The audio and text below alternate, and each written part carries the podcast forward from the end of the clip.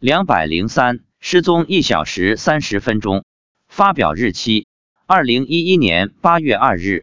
二零一一年三月二十六日是星期六，妻子下午两点多离家去单位加班，一直到六点多工作才结束。六点三十五分左右骑自行车回家，六点四十分骑到单位附近的马路上，然后就失踪了。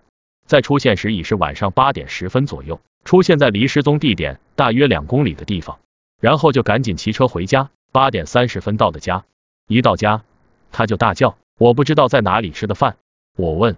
吃了没有？他说吃了，但不知道在哪里吃的。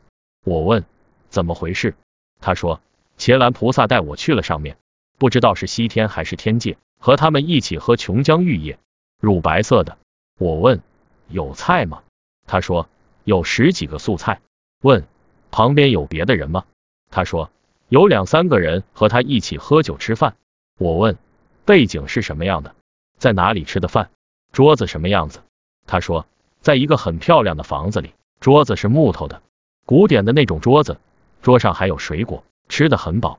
妻子六点半下班后，原来准备回家吃饭的，我也已经做好了晚饭，结果到家时已经八点半了，连人带车一起失踪了一个半小时。我闻了一下，嘴里果然有酒味，太神奇了。